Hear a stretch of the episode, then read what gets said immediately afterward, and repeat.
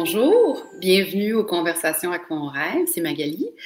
Euh, comme je vous dis tout le temps quand je commence, je vous rappelle que moi, dans la vie, mon travail, c'est d'accompagner les équipes et les équipes de direction dans les transformations organisationnelles.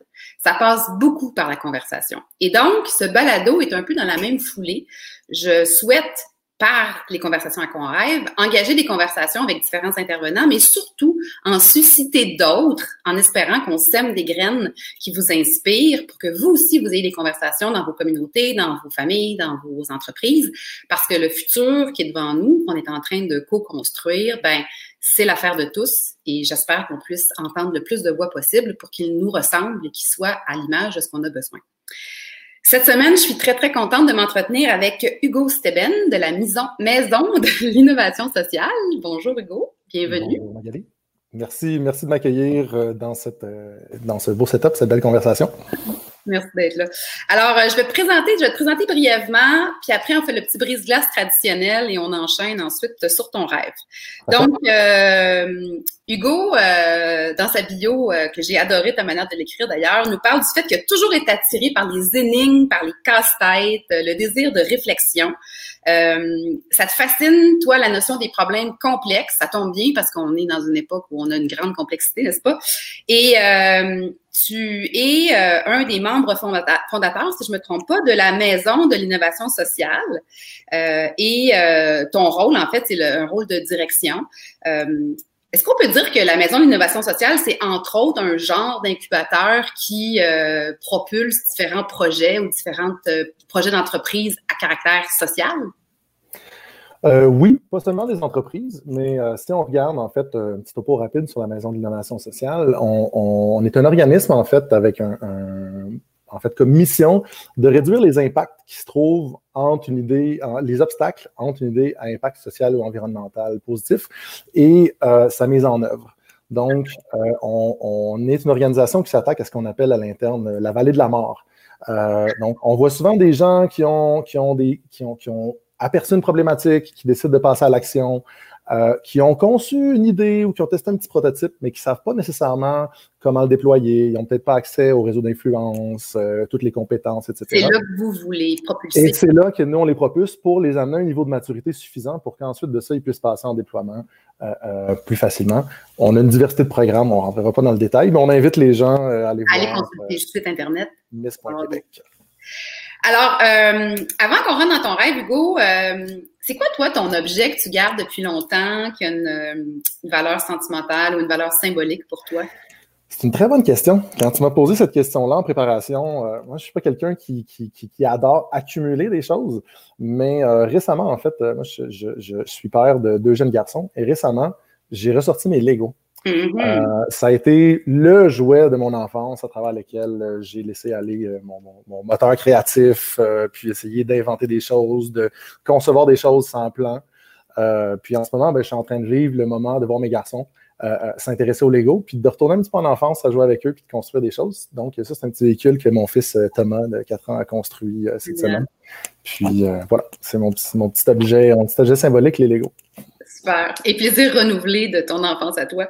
Donc, Hugo, cette semaine, on parle avec toi de ton rêve. Toi, tu rêves que l'on retrouve collectivement la confiance d'être des acteurs du changement. Je te laisse nous expliquer. Oui. Euh, ben, en fait, les, il y, a un, certain préambule à mettre derrière ça. Quand je regarde la confiance, de un, je pense qu'il y, a deux, il y a deux grandes raisons pour lesquelles c'est quelque chose qui, est important pour moi en ce moment. Euh, premièrement, il y a un aspect humain, c'est-à-dire vivre dans la peur, vivre dans la méfiance, vivre dans le cynisme. C'est pas une énergie qui est le fun à vivre au quotidien. Euh, alors que la confiance en soi, la confiance en l'autre, la confiance en le futur, souvent c'est une énergie qui est un petit peu plus positive avec laquelle passer ses journées. Mais non seulement Hugo, là, on le sait que quand on est dans une posture de peur, à cause du phénomène euh, cérébral là, de, se battre contre l'ennemi, on a tendance à figer, on n'a même pas accès à nos pleines capacités. Donc, c'est non seulement pas agréable à vivre, mais ça nous empêche d'aller au bout de nos capacités intellectuelles habituelles. Fait qu'effectivement, la peur, c'est pas une bonne place pour vivre. Effectivement, c'est un, un, un, obstacle, en fait, à notre plein potentiel. Tout à fait il y, a un, autre niveau à travers lequel on le regarde, puis un peu ce, ce qui a amené à, me positionner sur cette question-là pour notre conversation, c'est le fait qu'en ce moment, on est dans un contexte assez particulier. pandémie, réchauffement climatique, euh, euh, exacerbation des inégalités. On vit quand même d'énormes enjeux auxquels on n'a jamais véritablement fait face à cette intensité-là. Puis pour lequel, en fait, si on souhaite euh, réorienter le bateau, puis transformer un petit peu nos sociétés pour le, bien des autres, la, la, confiance est, est, fondamentale à la prise d'action, à la collaboration, puis à être en mesure d'effectuer ces changements-là. Fait. je prends une minute, Hugo, j'ai oublié de, saluer ceux qui sont probablement avec nous en ce moment, en train de nous écouter. Euh, comme d'habitude, je vous invite à vous manifester, nous dire que vous êtes là, intervenir, poser des questions. Ça va me faire plaisir de l'intégrer dans la conversation. Donc, ce, rêve-là, euh, il, est quand même très collé hein, avec le rôle que tu occupes à la Maison d'innovation sociale. Euh, est-ce que c'est parce que tu trouves, parce que c'est comme si ton rêve sous-entend que peut-être tu as l'impression qu'on a un petit peu perdu confiance? Euh, en fait, je pense qu'on est rendu à une étape où tout ce que, tu sais, si on regarde la, manière, si on veut, historique dont nos sociétés se sont développées, les modèles mentaux avec lesquels on en est venu où on en est aujourd'hui, euh, euh, nous ont amené à une situation où ce qui nous a amené ici ne réussira pas à nous rendre là-bas. What got us here won't get us there historiquement, on a, été des on a été des sociétés qui ont été beaucoup poussées sur l'impulsion du développement de la technologie, du développement de la connaissance, le, le, principe des lumières, euh, où on valorisait beaucoup l'expertise et avec un modèle mental de, qui était basé sur le fait que l'amélioration des conditions de chaque individu, en fait, si on en faisait la somme, ça donnait le bien-être commun. Mm-hmm. Euh, on, avec un esprit de compétition, la meilleure idée, puis let's go, on va en avoir un peu plus que l'autre, puis etc. Puis on a mis beaucoup de systèmes en place pour soutenir ça, pour pousser ça. Des systèmes souvent qui ont, leur propre comportement. Les systèmes, euh, systèmes économiques, évidemment, euh, euh, vont être beaucoup derrière ça. Et ce qu'on commence à se rendre compte, c'est que beaucoup de ces systèmes-là qu'on a mis en place, on réalise de plus en plus les limites et voir les systèmes générer des effets pervers. Si on regarde l'agriculture intensive qui commence à appauvrir les sols, amener à détruire des forêts, si on regarde la question de l'habitation, qui a été vue comme un véhicule d'investissement pendant très longtemps, mais où on commence à se confronter avec l'inabordabilité du logement. Euh, donc, c'est des enjeux. On parle de, justement perte de biodiversité, changement climatique. Et on arrive avec une, situation où on se frappe à la difficulté de les transformer parce que les modèles mentaux de l'expert ne fonctionnent plus on fait face à des, des projets qui sont des, enjeux qui sont complexes.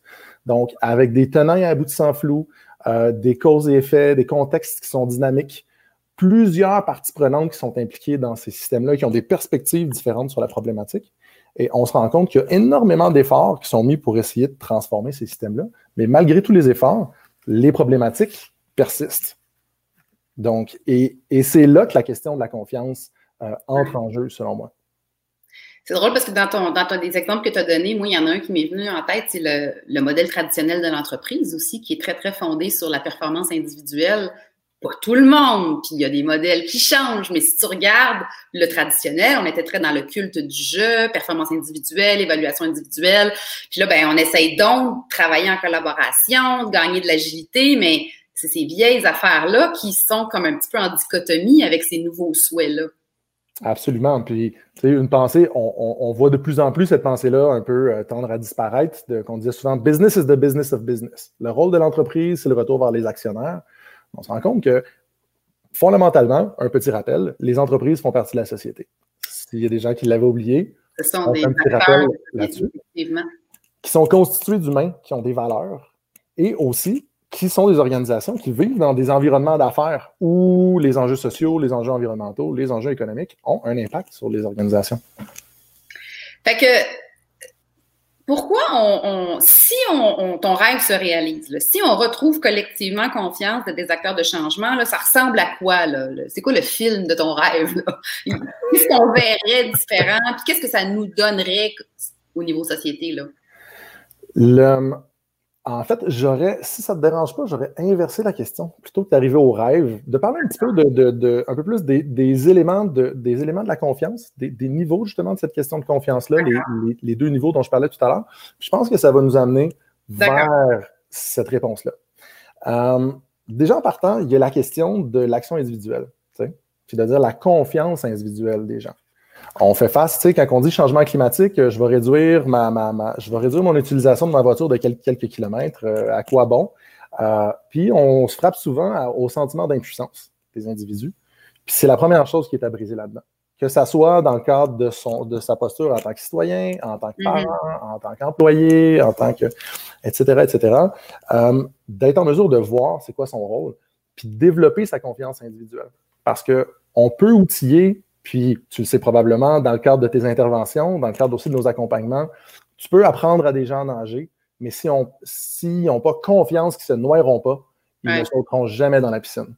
Fait qu'on n'est pas dans une perspective de dire ben, on va donner des outils, des méthodologies, puis ça va régler le problème. Il y a aussi cette question-là de voir comment est-ce qu'on est en mesure d'amener les gens à, développer cette confiance-là.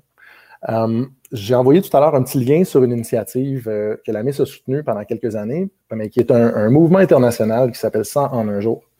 Euh, et 100 en un jour, une devise qui est très simple, qui est gestes petits et grands, éphémères ou durables, pour faire de, insérer le nom de votre ville, la ville dont on rêve.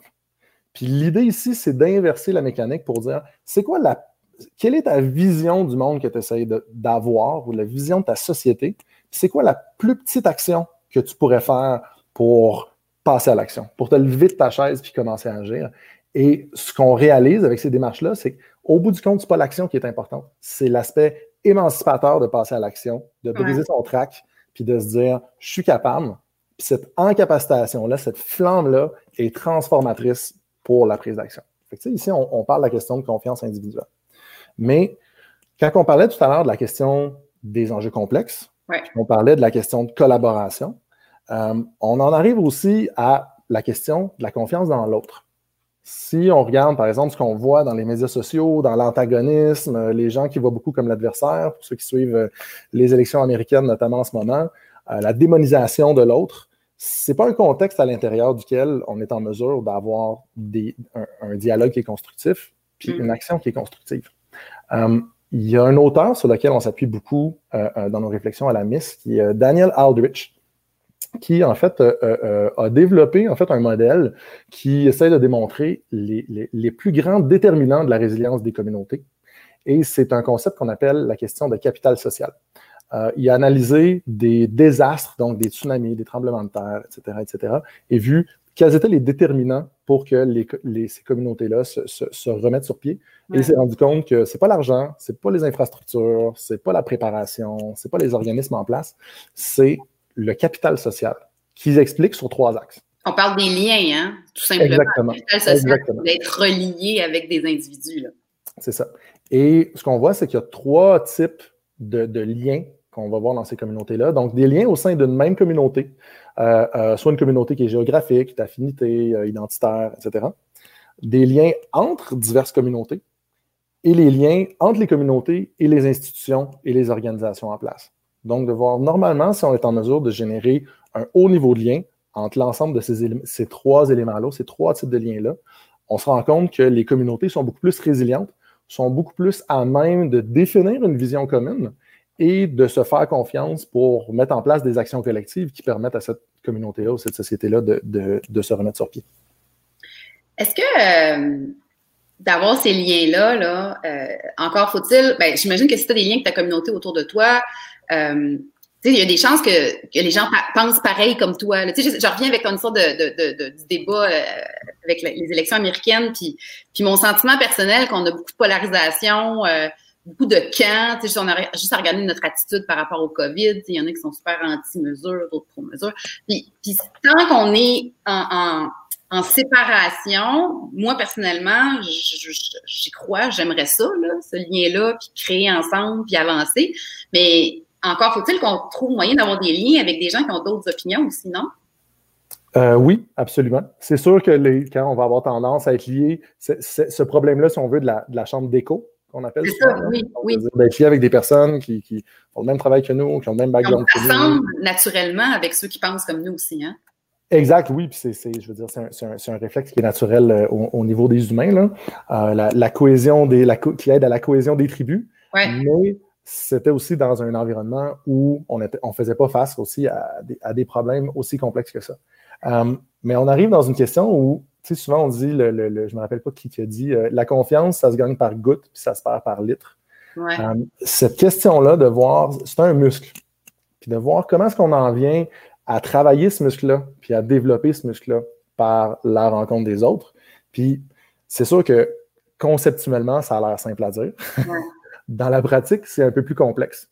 Puis personne n'est contre la, vertu. je suis sûre que tout le monde est comme Oh oui, c'est une bonne idée, mais dans l'action, de t'approcher, euh, puis d'être à l'écoute de ceux qui parlent complètement à l'opposé de toi, c'est pas si évident que ça. Puis je pense aussi à la notion des algorithmes. Hein. ça a l'air que on est aussi poussé à recevoir juste de l'information en lien avec ce qu'on regarde. Donc, on est comme dans un tunnel euh, hermétique. Là. Oui, malheureusement, sur ces choses-là, euh, on ne rentrera pas dans la manière de détourner les algorithmes non, de, mais, médias sociaux. Mais, effectivement, c'est vraiment détourner le fait qu'on est naturellement exposé puis on s'agglomère avec des gens qui nous ressemblent. Fait que si on veut avoir des mouvements citoyens puis, puis être en mode co-création, ben ça suppose qu'on on est dans la différence aussi. Là. Il y, a, un effort à travers ça qui est assez. Euh, euh, euh il, y a, un saut, si on veut, dans, une certaine foi qui est à faire dans cette question-là. C'est facile de démoniser, puis de dire la personne réagit la personne réagit comme ça parce que on, est dans on est sur un champ de bataille, puis on a des oppositions qui sont en antagonisme. Mais il y a un certain saut à faire de dire moi, je, moi, je pars de la prémisse que il y a des modèles en psychologie, notamment industrielle, euh, McGregor, euh, qui parlait euh, de dire bon, ben, est-ce que les individus sont fondamentalement mauvais puis il faut les contrôler ou les individus sont fondamentalement bons puis il faut trouver des manières de s'émanciper et de se connecter? Moi, personnellement, je suis un grand apôtre du fait que les individus sont fondamentalement bons. Puis ça demande le petit effort souvent de se poser la question et de dire pourquoi cette personne-là réagit comme ça? Mm-hmm. Quand on voit un comportement qui va nous heurter, une opinion, une position, euh, pourquoi cette personne-là réagit comme ça? Mm-hmm. Est-ce que c'est des, est-ce que c'est des risques que cette personne-là n'est pas prête à prendre ou cherche à éviter? Euh, est-ce que c'est des modèles mentaux qui sont différents? Est-ce que c'est des valeurs qui sont différentes? Briser la démonisation, puis par effort empathique, d'essayer de comprendre les individus qui se trouvent face à nous. Euh, on peut prendre des exemples qui sont très, très simples. On va faire des grosses caricatures euh, euh, sur des individus, mais c'est facile de, voir les politiciens comme étant langue de bois, puis prenant pas de risques. Mais en même temps, ces personnes-là, quand ils en prennent des risques, ils se font taper sur les doigts. Puis à un moment donné, il y a une posture à dire, ben, finalement, est-ce que je prends des risques pour le bien puis je me fais taper sur les doigts ou est-ce que je change ma posture par rapport au fait que je risque de me faire taper sur les doigts? Si on ouvre à l'humain derrière ces individus-là, on se rend compte que, que ce soit l'administration publique, que ce soit les entreprises, c'est des organisations qui sont faites de gens fondamentalement bons et qui veulent faire du bien, mais qui ont été mis dans des situations qui les mettent souvent en mode de protection. C'est la même chose pour les mouvements citoyens. Je ne veux pas mettre le, focus sur l'administration publique ou l'entreprise. C'est le cas de tout le monde. On a tous nos modèles mentaux, nos biais implicites. Euh, puis la meilleure manière souvent d'être en mesure de, briser ce mur-là puis d'entrer en connexion avec l'autre, c'est cette question-là de dire pourquoi cette personne-là, partir de la prémisse que cette personne-là est bienveillante et elle a des réactions qui sont générées par ses expériences passées, etc. Puis d'essayer de comprendre la personne devant nous. Je prends une seconde pour saluer euh, Pascal Dufresne et Corinne Chrétien qui sont là. Merci d'être présents. Je vous rappelle, si vous avez des commentaires, des questions à poser, je vous invite à le faire. Je reviens avec ta prémisse de rêve, qu'on retrouve une confiance, puis qu'on devienne collectivement, individuellement des acteurs de changement. C'est la responsabilité, évidemment, individuelle, de se sentir interpellé de ça, mais est-ce que, euh, est-ce que l'organisation, est-ce que le, monde corporatif, est-ce que c'est, qui d'autre qui peut favoriser que on, on, parte ce mouvement? Parce que, tu sais, c'est un beau vœu, là, mais moi, j'ai l'impression qu'on est vraiment dans la culture du jeu en ce moment. Là. Si on veut revenir avec un peu plus de nous, là, ça, ça, c'est qui qui peut favoriser ça? Puis ça, ça se fait concrètement comment? Mettons qu'on est interpellé puis qu'on a le goût là, de se lever de notre chaise puis de faire un pas. Là. Écoute, très, très grande question. Très, grande question. en fait, les, les, les... je pense qu'il y a une question de voir, déjà en partant, euh, l'aspect individuel, puis quand je parle individuel, je parle dans sa pluralité, là, donc les organisations, les individus en tant que citoyens, etc. Mm-hmm. Mais cette question-là de voir, de un, définir sa vision. c'est quoi ma vision du futur possible que je veux voir réaliser? Puis pas ma vision de juste moi, là, ma vision de moi dans un, dans un système. Là. Exact. La vision de, la, vision de notre, vision de la société qu'on va avoir. On veut vraiment une société polluée où les, inégalités sont exacerbées, où il y a du racisme systémique. J'ai l'impression que ce n'est pas véritablement la, vision de bien des gens. Mais de, juste de se définir, de dire c'est quoi mon moteur de motivation, moi, en fonction de mes valeurs, de définir cette vision-là, puis de réaliser son rôle puis sa légitimité à l'intérieur de ça. Euh, on, a, une culture de l'expert qui valorise beaucoup euh, euh, les chercheurs, les organisations. Mm-hmm. on a aussi des citoyens qui ont une expérience du contexte, qui ont une expérience de leur milieu, des communautés, etc. C'est des connaissances qui sont à valoriser. Chaque personne a, on part, on a nos amis d'Execo, de, pour ceux qui les connaissent, qui, mettent de l'avant beaucoup un, concept qui est la présomption d'égalité des intelligences. Les gens ont des compétences différentes, ont des expériences différentes, ont des connaissances différentes mais on part du principe qu'il y a une présomption que les gens ont une égalité qui, est, qui est égale. Suffit de trouver, en fait, pour soi, sa propre légitimité, son propre rôle qu'on est capable de jouer à l'intérieur du système, puis aussi de comprendre qu'on ne sera pas capable d'y arriver seul.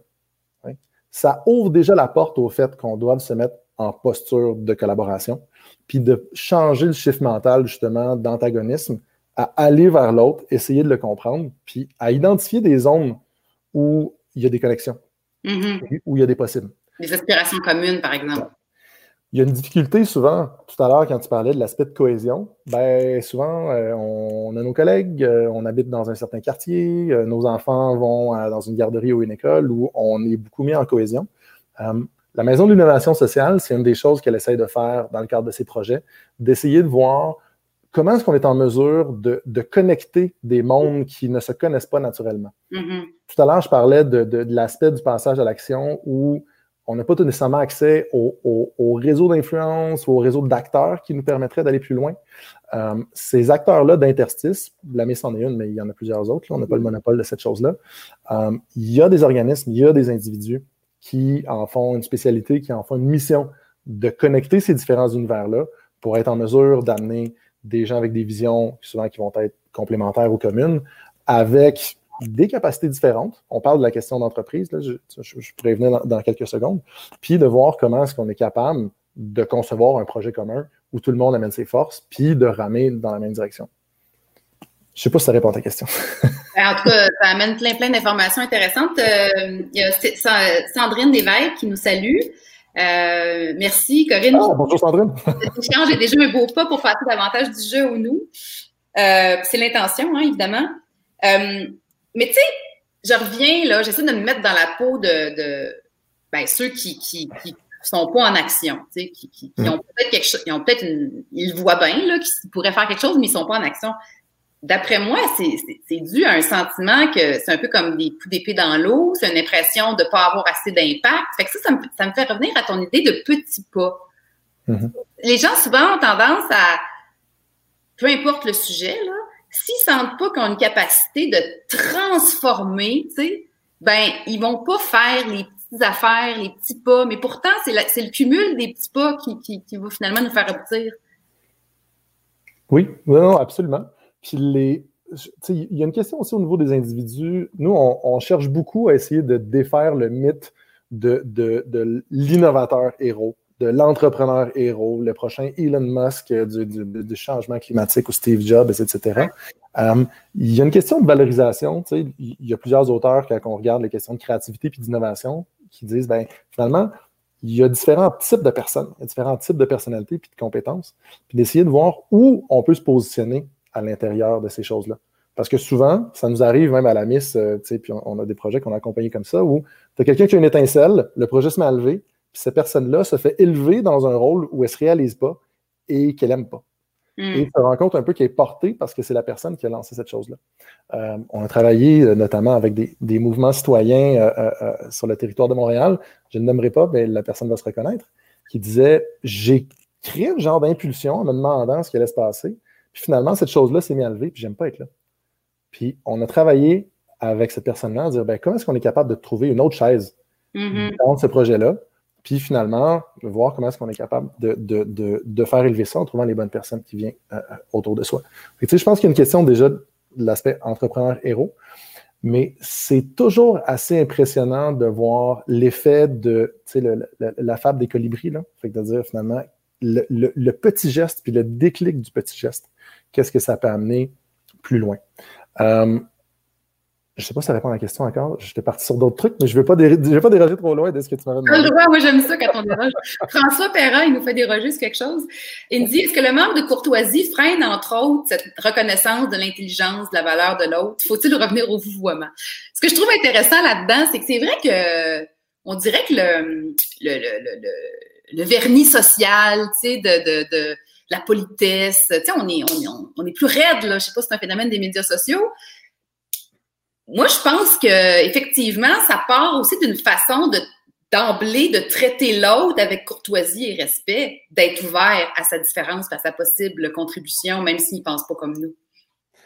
Euh, oui, c'est sûr que. Puis quand on regarde dans les réseaux sociaux, comme ce qu'on voit sur les médias sociaux, c'est assez facile de, voir un commentaire qui est raide, puis de répondre par un commentaire raide, puis pouf, le dialogue est plus possible moi, je fais souvent l'effort. Euh, je, suis dans, je, suis beaucoup de, groupes citoyens, puis je m'implique beaucoup dans, un paquet de discussions sur euh, beaucoup, de, beaucoup de sujets. il y a peut-être des gens qui me voient passer dans des groupes euh, ici et là.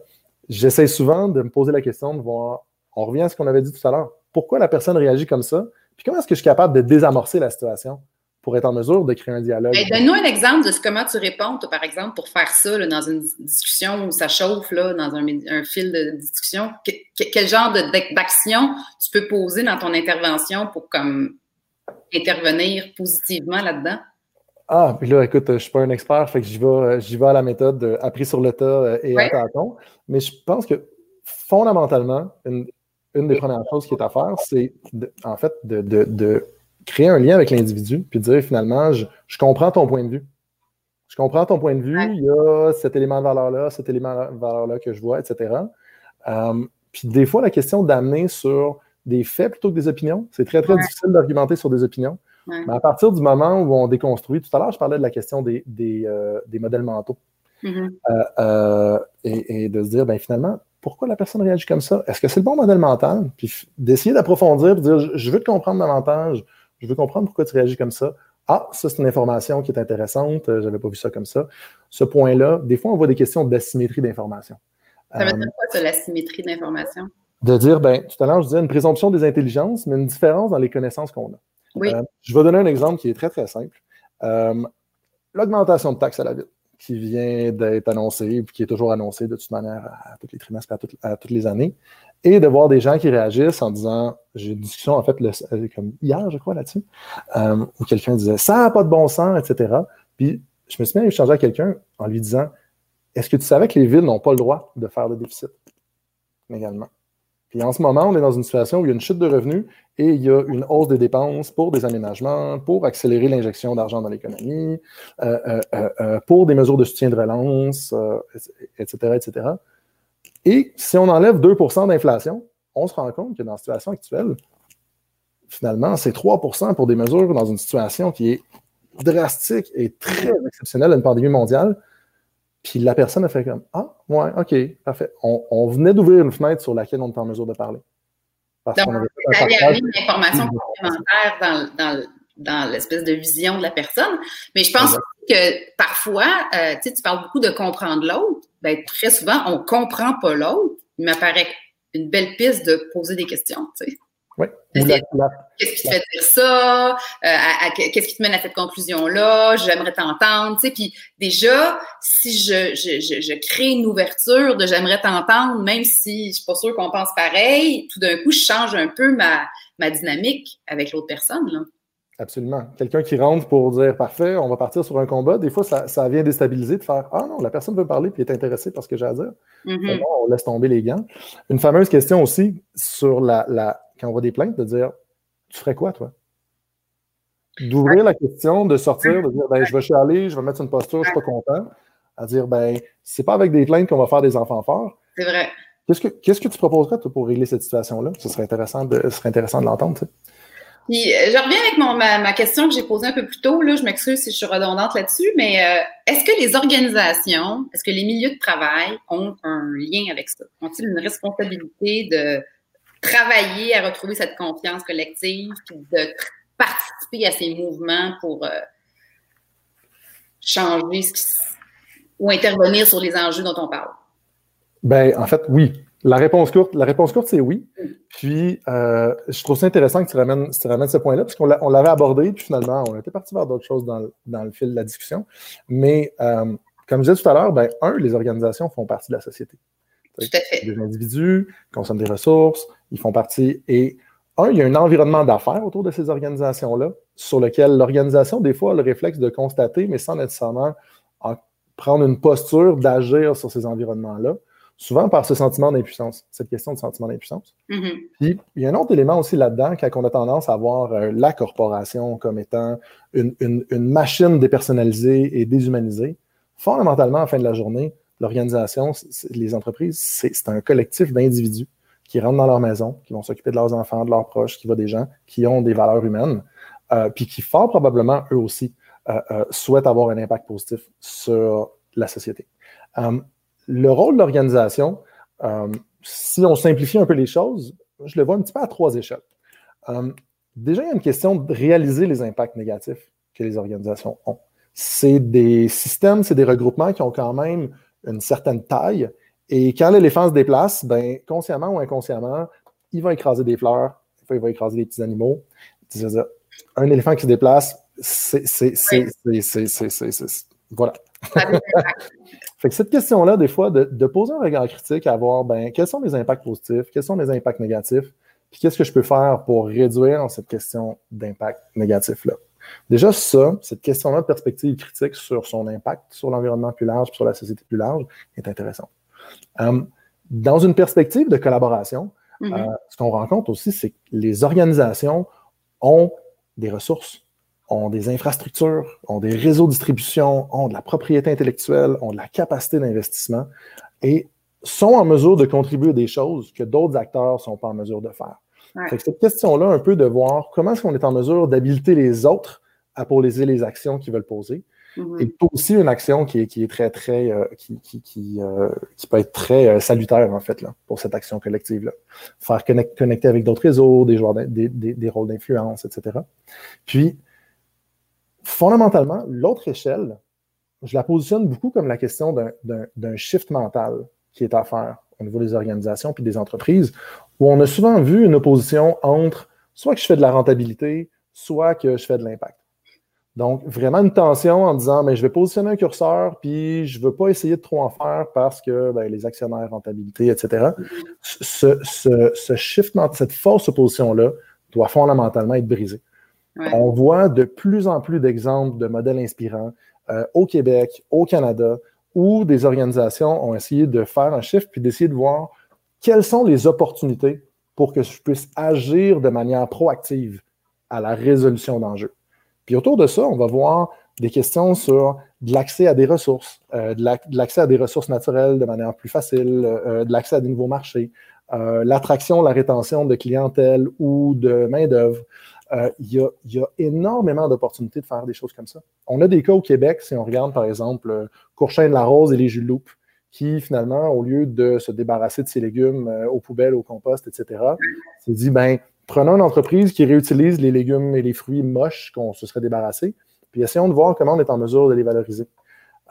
Danone, qui a essayé de travailler avec la Banque Gramine au Bangladesh pour rendre des yogourts, des yogourts qui étaient des, comment, on dit, des, en fait, des aliments euh, nutritionnels pour favoriser la baisse de la malnutrition euh, mm-hmm. dans des populations euh, défavorisées dans des pays en voie de développement. ce, ce, shift mental-là, ce shift mental-là, de briser cette opposition-là, est à opérer, puis on voit de plus en plus d'acteurs qui vont dans cette direction-là. D'ailleurs, c'est le moment de la petite plug. Comme je t'avais mentionné tout à l'heure. Oui, oui, oui. La MIS est en train de travailler en ce moment avec euh, la chaire de recherche IDEOS euh, à HEC à développer une formation qui va être offerte à l'école des dirigeants de HEC euh, de la mi-mars à la mi-mai environ. Donc, une séquence de six ateliers qui vont accompagner les professionnels, les cadres et des entreprises à essayer d'identifier les opportunités qui peuvent avoir d'intégrer l'impact social et l'impact environnemental au sein de leur entreprise pour créer des projets qui sont gagnants-gagnants. Et s'il y a des gens qui sont intéressés, qui veulent en savoir davantage, le 30 novembre, de, 10h à midi, pour être exact, euh, il y a un webinaire gratuit qui va être offert à travers l'école des dirigeants où on va avoir les gens d'IDEOS, des gens de la MIS et des invités, donc des praticiens qui ont travaillé à mettre en place ce type de projet-là dans leurs organisations pour essayer d'ouvrir un petit peu les perspectives et de présenter des modèles inspirants qui donnent l'envie d'en savoir davantage puis de voir comment les entreprises peuvent mettre leur épaule à la roue pour, euh, pour créer ce futur possible-là. Et ça, si on veut euh, avoir les informations, on va sur le site euh, de la Maison d'innovation sociale pour se tenir au courant. Exactement. Euh, en ce moment, c'est un scoop que je vous donne parce que ça va être annoncé dans les prochaines semaines. Donc, on ne peut pas vous diriger directement vers un site ou un page promotionnel.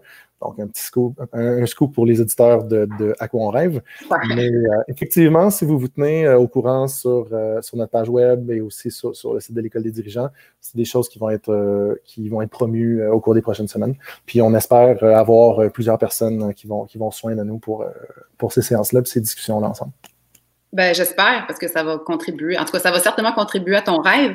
Tu sais, dans ce que tu as dit tantôt, dans ta dernière euh, réponse, euh, euh, je pensais au, je pensais au fait que c'est le rôle des entreprises de s'impliquer socialement, euh, il est aussi, à mon avis, poussé par les, les, euh, les, les consommateurs. Euh, ça, c'est un exemple d'action individuelle, d'encourager de, de, des initiatives, d'acheter d'entreprises qui, qui vont dans ce sens-là aussi. On, des fois, notre pouvoir, il est, avec notre porte-monnaie, tout simplement. Là. Je ne vais pas réduire ça à ça, mais c'est un exemple.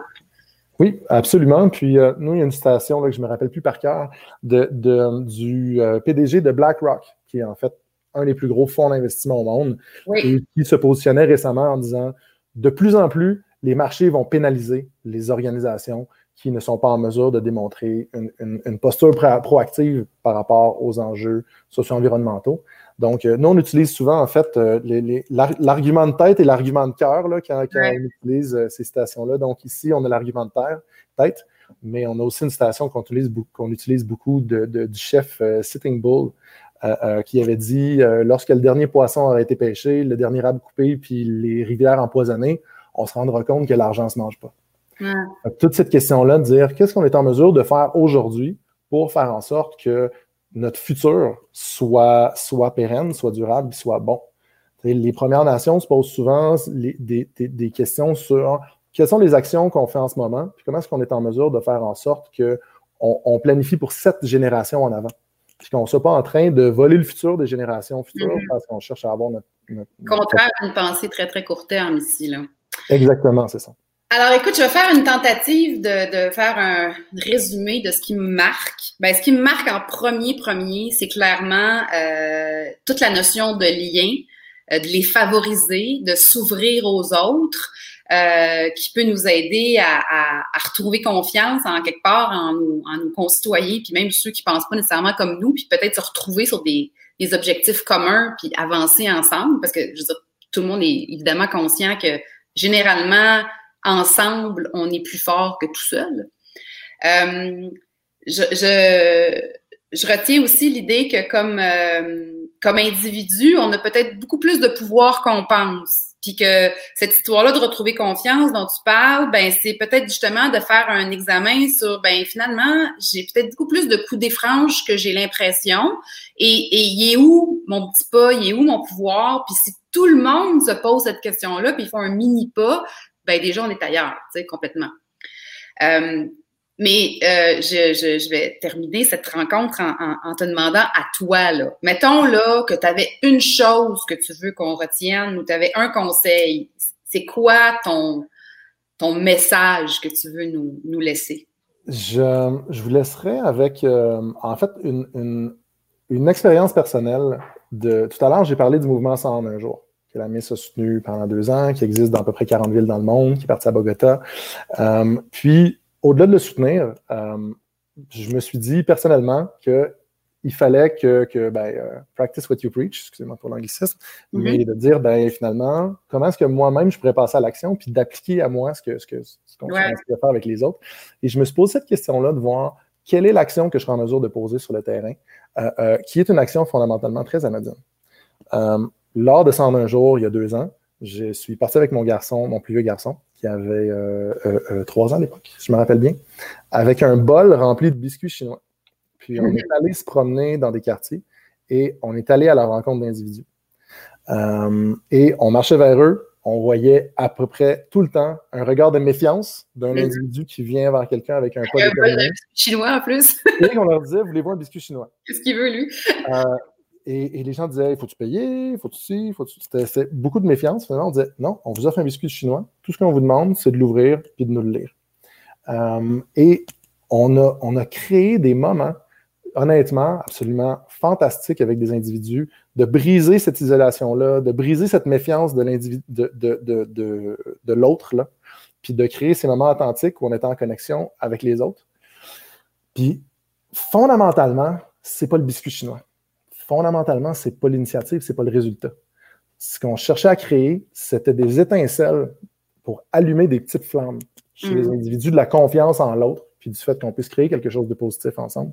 Puis si on est en mesure d'allumer cette flamme-là, puis de, l'entretenir, en amenant les gens à avoir une vision d'un futur positif qu'ils veulent voir, de leur, confiance à pouvoir y contribuer, puis fondamentalement, de la confiance de la communauté à pouvoir y arriver ensemble, on a les ingrédients qu'il nous faut pour changer de monde. Génial, j'adore. Puis je tiens à souligner, Hugo, qui c'est un geste aussi d'une portée éducative pour ton garçon assez exceptionnel. Puis peut-être, tu sais, que oui, on peut faire quelque chose aussi, mais on peut aussi investir sur les plus jeunes qui vont bientôt être au volant. Puis ça, c'est un, investissement. Ils sont, ils sont, ils sont comme vierges de billets là, pour le moment. Donc, euh, c'est, un bel espoir. Alors, ben, merci beaucoup de ta participation. Merci, à toi. Là. Et euh, je vous rappelle que si vous voulez écouter les conversations passées, si vous voulez réécouter la conversation avec Hugo parce que vous avez manqué un morceau, tout se trouve sur le site balado.magalieco.com ou vous pouvez aussi les écouter en version audio euh, sur Spotify en cherchant les conversations à qu'on rêve. Alors, euh, ben, merci encore. Puis je vous invite tout le monde à vous demander la fameuse, c'est quoi la petite action que vous êtes en mesure de faire aujourd'hui, demain, attends, demain. Merci beaucoup. Merci, au revoir. Au revoir.